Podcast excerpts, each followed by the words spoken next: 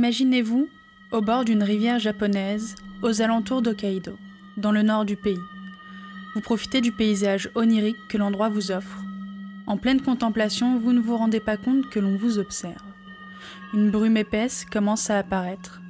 Vous sentez une présence se rapprocher de vous. Vite, vite Partez tant qu'il en est encore temps, avant qu'un kappa ne vous entraîne dans l'eau.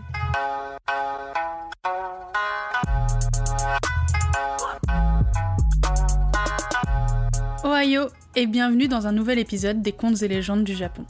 Un podcast où l'on s'intéresse aux yokai et autres créatures fantastiques et mystérieuses des traditions populaires japonaises.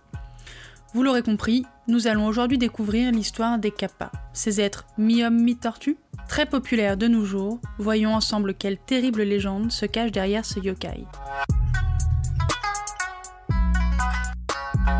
Les kanji qui composent le mot kappa nous en apprennent un petit peu plus. Il signifie enfant des rivières. On peut le trouver aussi sous le nom de Kawataro. Ça arrive qu'un yokai ait plusieurs appellations, ou même quelques traits différents selon les régions. À partir du moment où les pouvoirs, les apparitions et distinctions physiques sont relativement proches, il y a peu de place au doute. Il doit s'agir du même yokai. Et c'est le cas ici pour le kappa.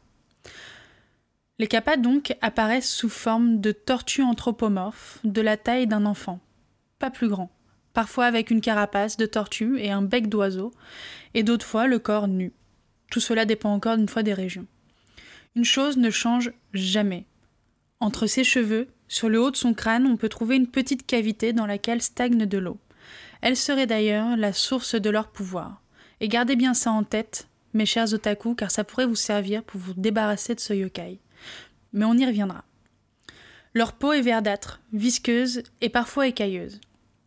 Mais le pire dans tout ça, ce n'est pas leur apparence, mais bien leur odeur, une odeur pestilentielle, à la limite du soutenable.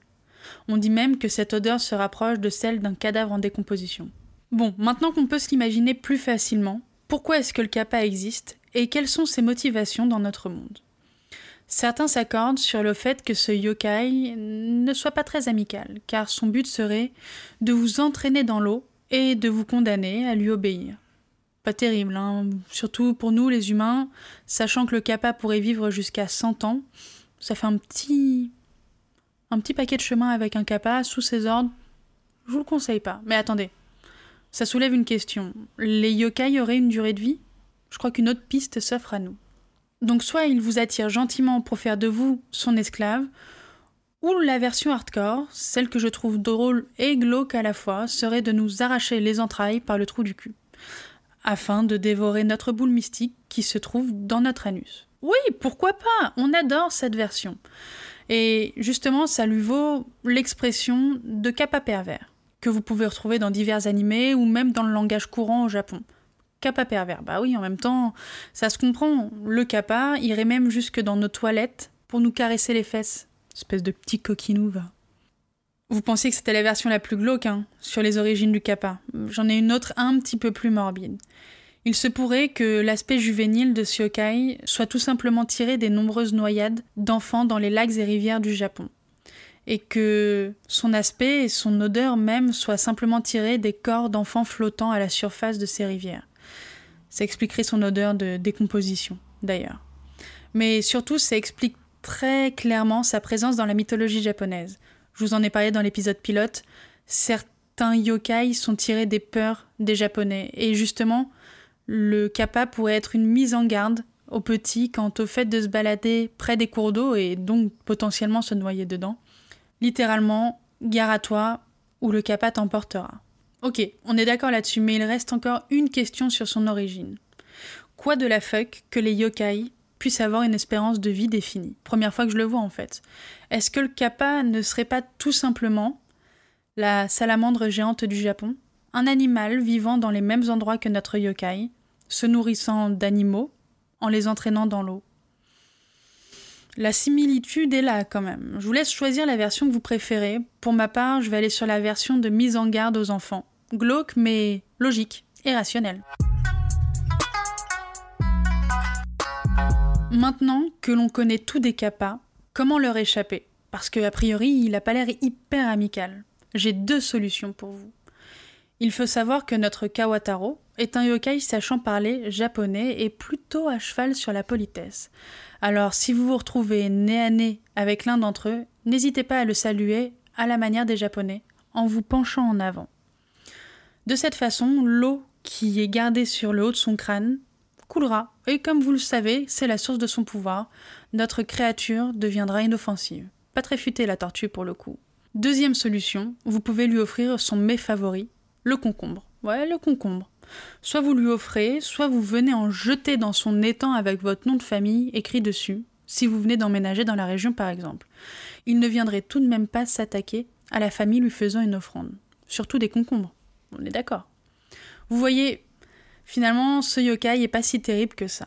Surtout qu'au-delà de ses origines relativement glauques et terrifiantes, il est surtout considéré maintenant comme un esprit farceur, grâce par exemple au fait qu'il soit pétomane. Ça a permis de facilement faire évoluer le kappa en démon farceur, en le rendant plus accessible et surtout plus moderne. Aujourd'hui, il est principalement connu pour ses frasques telles que ses intrusions dans les villages pour voler de la nourriture, principalement des concombres et des aubergines.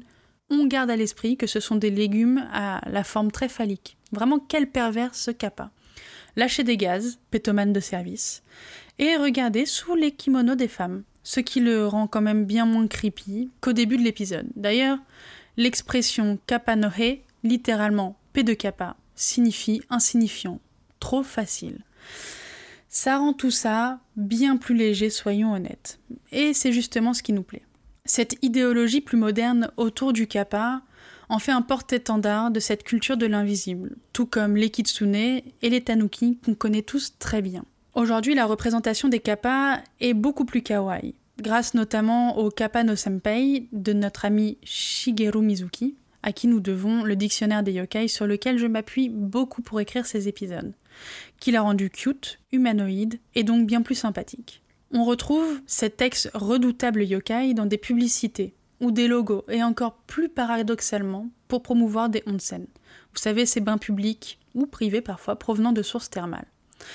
Ouais, comme ça, on est bien sûr qu'il va venir nous mater et nous tripoter le popotin pendant qu'on se baigne. Bref, le kappa kawaii est maintenant plutôt associé à la nature et au mode de vie rural. C'est le bon copain qui te met gentiment en garde sur le fait bah, de ne pas aller te baigner tout seul, par exemple, mais ça on le sait déjà. Il est de plus en plus considéré par certains comme représentant l'effort visant à arrêter le sacrifice de la nature et la protection de l'eau dans son ensemble. Ce qui semble assez logique quand on se dit qu'à l'époque, le kappa été une traduction de la violence et de l'imprévisibilité du monde naturel. Pas mal, non? Tout ça explique totalement euh, son utilisation kawaii, un peu plus cute, sa démocratisation au Japon comme en Occident. Même si, moi, je préfère de loin sa version perverse qui me fait beaucoup plus rire. Et je pense sincèrement que cet aspect farceur sur lequel on préfère s'appuyer aujourd'hui pour le rendre plus accessible et surtout détendre l'atmosphère, parce que bon, moi, la noyade à tous les coins de rivière, on n'est pas hyper fan. Ça permet un petit peu plus l'accessibilité à la culture du Japon. Voilà les amis, c'est déjà terminé. Je suis si fière de vous présenter ce premier vrai épisode sur les yokai. Surtout que là, vous m'entendez, mais vous ne me voyez pas, et pourtant, je me filme. Voilà, premier épisode un peu filmé, on va voir ce que ça donne. C'est toujours un réel plaisir de fouiller, décrypter et vous vulgariser la légende des yokai, comprendre pourquoi ils existent, quel est leur rapport moderne et surtout pourquoi ils nous fascinent. Et surtout les kappas qui sont devenus si populaires. Vous en avez forcément déjà vu, que ce soit dans Mario. Et ouais les gars, les Koopas, qui sont sans hésiter les cousins de notre yokai ou dans les Ghibli. On fait coucou aux petites statues à l'entrée du monde des esprits dans le voyage de Shihiro. Et je vous vois là. Je vous vois aller vérifier tout de suite là maintenant, si je vous dis pas des conneries. J'aime cette idée que le kappa ait évolué pour s'adapter au monde qui l'entoure.